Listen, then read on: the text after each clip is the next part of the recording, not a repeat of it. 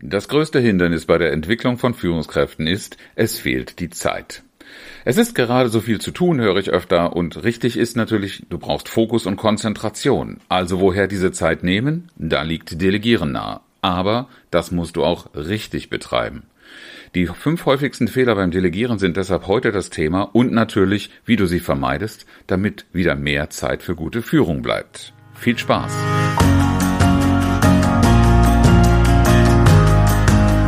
Herzlich willkommen zu Führen im Team, deinem Podcast für Führungskultur und gute Teamzusammenarbeit.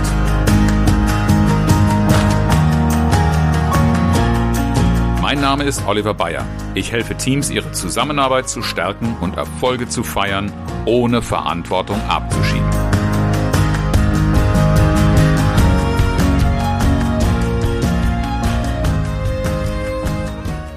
Delegieren ist ja nun kein so neues Thema. Ich habe das schon in meiner eigenen ersten Führungskräfteausbildung Ende der 80er Jahre gelernt. Management by Delegation.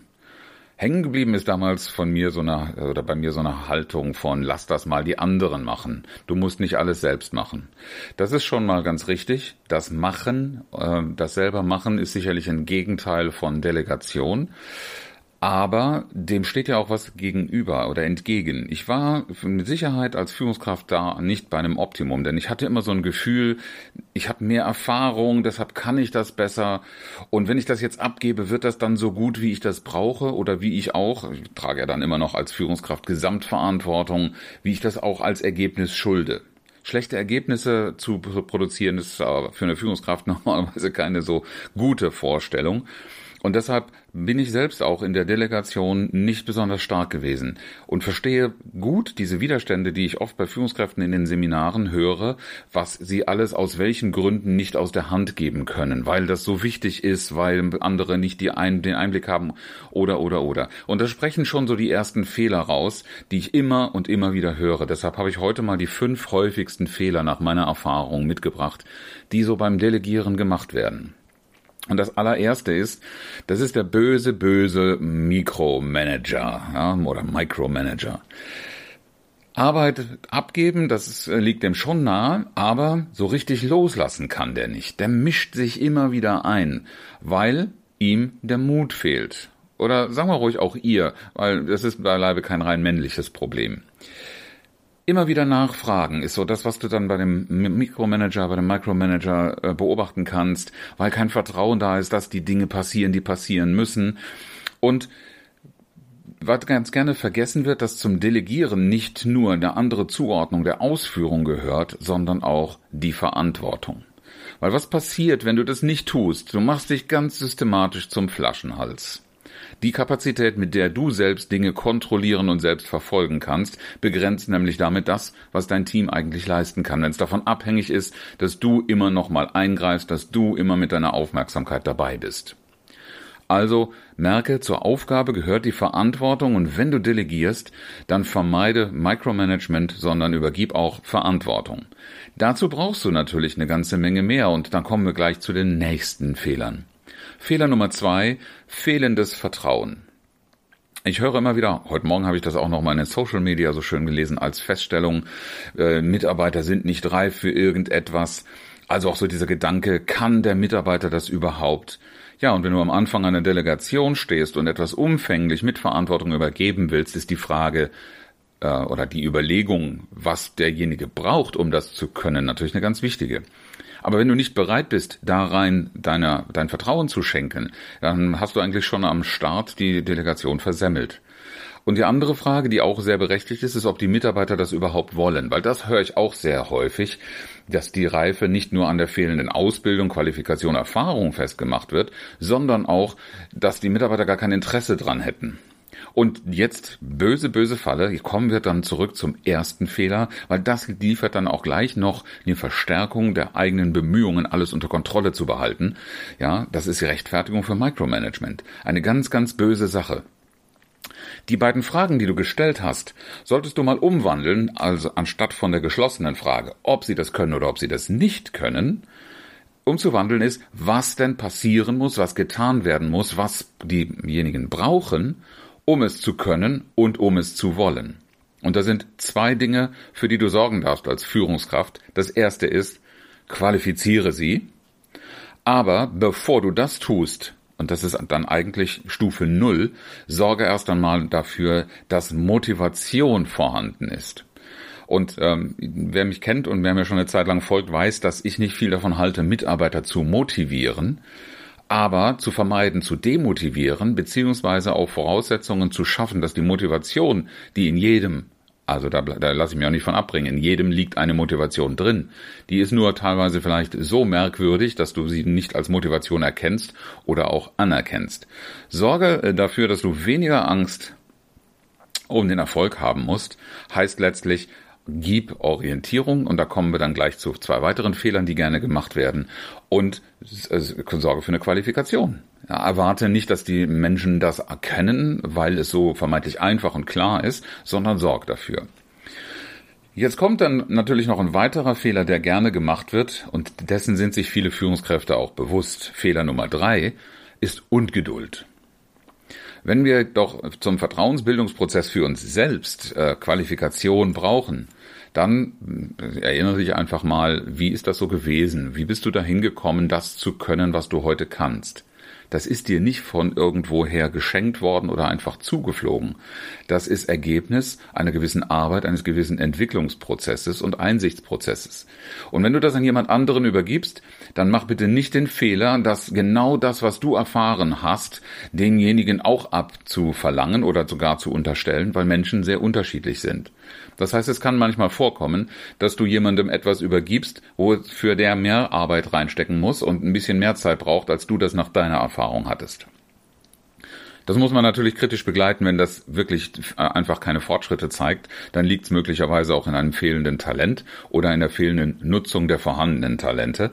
Aber da braucht es schon eine gewisse Geduld und am Ende des Tages auf jeden Fall Zeit wo sie, womit sich die Katze natürlich wieder in den Schwanz beißt, ja, weil das, das, das Fehlen von Zeit, haben wir ja festgestellt, das scheint etwas zu sein, was genau gerade den Entwicklungsprozess von Führungskräften ja am meisten behindert.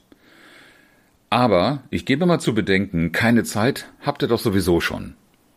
Keiner sagt mir, ja, ich kann alle meine Aufgaben bewältigen, wenn ich nur das Thema Führung außen vor lasse. Wir sind doch alle in einem Dilemma, dass wir viel mehr Aufgaben und Herausforderungen haben, als wir mit den vorhandenen Mitteln bewältigen können. Sonst bräuchte es ja schließlich gar keine Entwicklung.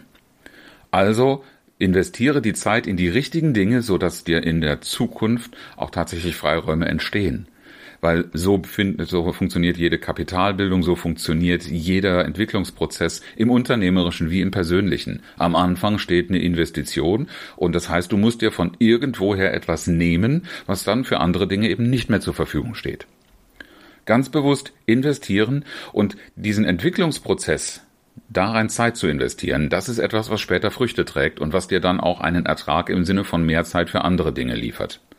Was du dafür tun darfst, ist gut zu erklären und die Menschen ausprobieren lassen. Gehört zu jedem guten Entwicklungsprozess nicht nur kluge Dinge weiterzugeben, wertvolle Erfahrung zu teilen, sondern denjenigen auch Dinge ausprobieren zu lassen. Und da kommen wir dann zu einem ganz anderen Thema, Fehlerkultur. Also die Geduld heißt auch, Fehler zuzulassen in einem frühen Lernprozess. Es geht ja nicht darum, dass du die Sicherheit eines Atomkraftwerkes einfach in äh, x-beliebige Hände abgibst, sondern es geht ja wirklich darum, Dinge, die auch jemand anders gut erledigen kann, wenn er da entsprechend herangeführt worden ist und seine eigenen Erfahrungen sammeln konnte. Und dafür Geduld und damit eben auch Zeit zu investieren. Es lohnt sich.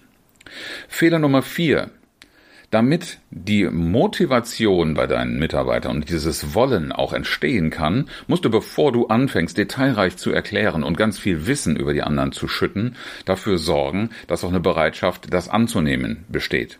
Die berühmte Motivation. Das ist auch ein Fehler, der oft gemacht wird, in der Reihenfolge ähm, den Schritt, den ich jetzt vorher erklärt habe, auch wirklich zuerst zu tun. Nein, den kannst du eigentlich erst tun, wenn der Acker bereitet ist. Deshalb überleg dir, dass du einen Zusammenhang herstellst. Das ist nämlich der Fehler, der oft gemacht wird. Der Zusammenhang, was hat diese Aufgabe für eine Bedeutung in einem Prozess? Oder für Ziele, für übergeordnete Dinge, für die Gesamtorientierung der Organisation und nicht nur in dem kleinen, in der kleinen Blackbox, in der sich jemand bewegt, der diese Aufgabe übernehmen soll oder auch in seiner täglichen Routine unterbringen soll. Und da steht uns auch so ein altes Muster von früher auf dem Weg das höre ich heute leider immer noch, auch, dass, dass Mitarbeiter gefälligst sich nicht in Dinge einzumischen haben, die sie nichts angehen. Dieses abgrenzende Denken, das verhindert auch, dass so ein Gesamtblick entsteht, und damit arbeiten die so in einer Blase, in einer Blackbox. Das lässt sich bis zum gewissen Grad auch gar nicht vermeiden. Das kann nicht jeder irgendwo in der, in der Produktion oder in irgendeiner Abteilung im Unternehmen ständig alles im Überblick haben. Dafür haben wir unsere Organisationen. Aber das hält ja auch nicht davon ab, die wesentlichen Dinge auch transparent zu machen, zu highlighten und damit jedem auch klar zu machen, welchen Teil, welches Zahnrad des Gesamtgetriebes er gerade mit bedient und wo der eigene Beitrag zum Erfolg liegt. Aber wenn wir diesen Einblick nicht geben, dann ist es doch kein Wunder, dass da kein Interesse ist, über den Tellerrand zu schauen. Für was, frage ich mich dann immer. Sollen die Leute immer selber versuchen, etwas zu entdecken, was ihnen aber vorenthalten wird? Und das kannst du dann, äh, diesen Zusammenhang nicht herzustellen. Das, das liegt auch oftmals so im, im Fluch der bösen Tat im Alltag. Wir führen nämlich nicht über die Ergebnisse, die geschuldet werden. Äh, deshalb brauchen wir auch das Micromanagement. Ne? Fehler Nummer eins, du erinnerst dich weil wir nicht über Ergebnisse, sondern über wie es durchzuführen ist, führen. Wenn ich aber mit dir als meinem Mitarbeiter eine Vereinbarung treffe, wann du welches Ergebnis in welcher Qualität abzuliefern hast und am Ende deiner Qualifikation dir letztlich überlasse, wie du es genau machst, wie du es dir einteilst, dann muss ich doch nicht ständig nachschauen, hast du schon dieses, hast du schon jenes gemacht. Ist auch kein Wunder, wenn dann äh, keine Motivation entsteht, weil wir uns ständig kontrolliert fühlen. Controlettis will niemand als Chef haben. Ähm, aber eine Orientierung, wo stehe ich jetzt gerade und wie viel Energie muss ich auf was verwenden, die sollen wir bringen. Wir sollen ja sogar Verantwortung übernehmen und Entscheidungen treffen. Daran eine Freude entstehen zu lassen, braucht einfach auch einen gewissen Freiraum. Und diesen Freiraum zuzulassen, braucht erstens, das hatten wir gerade, die Qualifikation und zweitens auch eine eigene Möglichkeit der Einschätzung. Orientierung. Zum Beispiel durch ein Big Picture zu schaffen. Also ordne die Details in einen Zusammenhang ein, so dass jeder versteht, wenn ich die Aufgabe übernehme, dann habe ich diese oder jene Verantwortung oder leiste einen Beitrag XY. Die Bedeutung und die Aufgabe der Ergebnisse, äh, die Bedeutung der Aufgabe und die Ergebnisse herauszustellen. Das ist das, was einen Beitrag zur Motivation leisten kann, weil da kann sich dann jeder auch im Rahmen dessen, was für ihn persönlich ein Akzent ist, sich auch noch mit einbringen. Aber wir haben am Ende ein Ziel, das eindeutig definiert ist und das aus Gründen, die jedem klar sind, erreicht werden muss. Dieses Klarsein ist aber dann oftmals das, was vergessen wird. Und wichtig, darüber zu sprechen. Und dann kommen wir zum fünften und vielleicht wichtigsten Fehler, der oft gemacht wird. Und deshalb ist das auch ein zentrales, äh, ein zentraler Bestandteil jeder Führungskräfteentwicklung. Kommunikation. Was ich jetzt hier besonders herausstellen will, ist nicht einem bestimmten Modell zu folgen oder nicht zu folgen, sondern Kommunikation wird als Einbahnstraße verstanden. Weil wir zum Beispiel glauben, keine Zeit zu haben, in kurzer Zeit viel zu sagen, Punkt aus Ende, jetzt weißt du alles, mach und dann Erwartungen zu haben, das funktioniert natürlich nicht. Das Kernproblem dabei ist, wenn du dann der Experte bist, dann weißt du ja sehr, sehr viel. Weiß ich aus eigener Erfahrung, den, den Ansatz habe ich oft genug gemacht. Getrieben davon, schnell etwas loszuwerden, habe ich dann jemanden Druck betankt und völlig übersehen, dass ich erstens in diesem Gespräch zu viel geredet habe und zweitens zu einem Zeitpunkt schon einen Mitarbeiter oder meinen Gesprächspartner abgehängt habe, wo ich das noch gar nicht gemerkt habe. Irgendwann merkst du es natürlich dann auch an euren körpersprachlichen Merkmalen, dass derjenige dir gar nicht mehr folgen kann. Und wie kommst du da raus? Indem du einen Dialog gestaltest. Auch hier wieder das Thema Geduld. Ne? Auch den Fehler darfst du natürlich nicht in der Kommunikation machen, sondern Dialog gestalten heißt, nicht lange Redeblöcke zu machen, sondern immer wieder zu unterbrechen, kleine Portionen und die dann verarbeiten lassen. Das heißt auch mal nachfragen. Nachfragen, was ne, in, in, respektvollen äh, Ton natürlich. Es geht ja nicht darum, hier wie ein Schüler äh, so abzufragen, hast du verstanden? Insbesondere auch die Frage, hast du verstanden, liefert ja nur die Antwort, ob dein Gegenüber glaubt, verstanden zu haben. Also frag mal nach, was ein für einen Blick dein Gegenüber hat und frag auch, fordere auch Fragen deines Gegenübers ein. Welche Fragen hast du? Ist eine ganz, ganz wertvolle Frage, um einen Dialog äh, zu eröffnen. Und ganz generell ein Feedback einzuholen. Wenn du das so hörst, was macht das mit dir? Äh, ist eine Frage, die für mich früher irritierend war. Warum? Weil ich nie eine Führungskraft hatte, die sich dafür interessiert hat, wie das gerade auf mich wirkt, wie sehr es mich äh, fordert oder wo ich möglicherweise meine Defizite oder meine Zugangsprobleme sehe. Wenn dann der erfahrene Experte spricht, äh, berücksichtigt er das ja nicht. Also ist Feedback als Prozess vor allen Dingen dazu da, mitzubekommen, wo steht der andere gerade. Feedback ist mehr, sehr viel mehr als nur Lob und Kritik. Gerade in solchen Prozessen Kommunikation mit Feedback einzufordern, sorgt dafür, dass die Missverständnisse, die wir unvermeidlich in der Kommunikation produzieren, wieder zu erkennen und auch abzustellen. Und vergiss eines nicht, das war ein Fehler, den ich früher viel gemacht habe. Ich bin jemand, der durch Zuhören sehr viel lernt und habe einfach so getan, als würde das jedem so gehen. Und wir sind aber auch optische Menschen. Visualisierung ist etwas, was deine Kommunikation unglaublich unterstützt.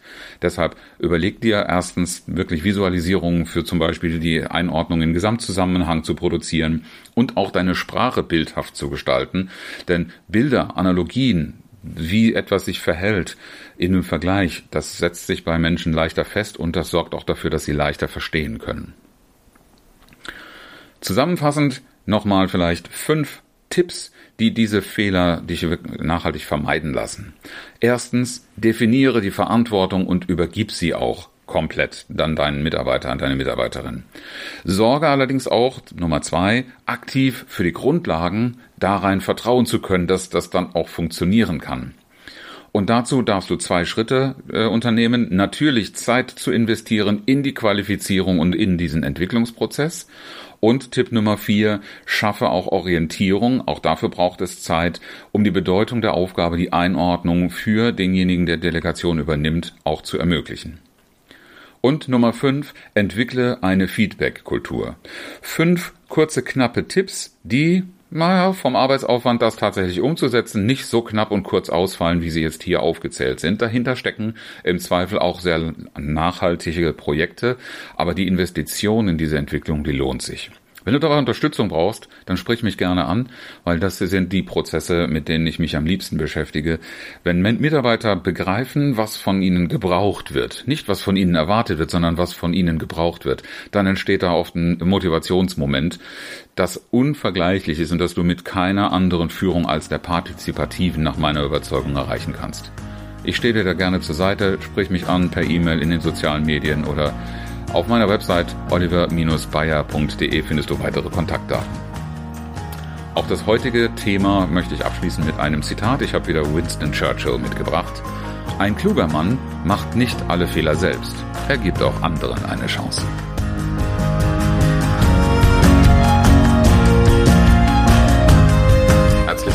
Zuhören und schön, dass du dabei warst. Bis zum nächsten Mal in diesem Podcast, wenn es heißt Führen im Team, Zusammenarbeit stärken und Erfolge feiern, ohne dass Verantwortung abgeschoben wird. Ich freue mich auf dich.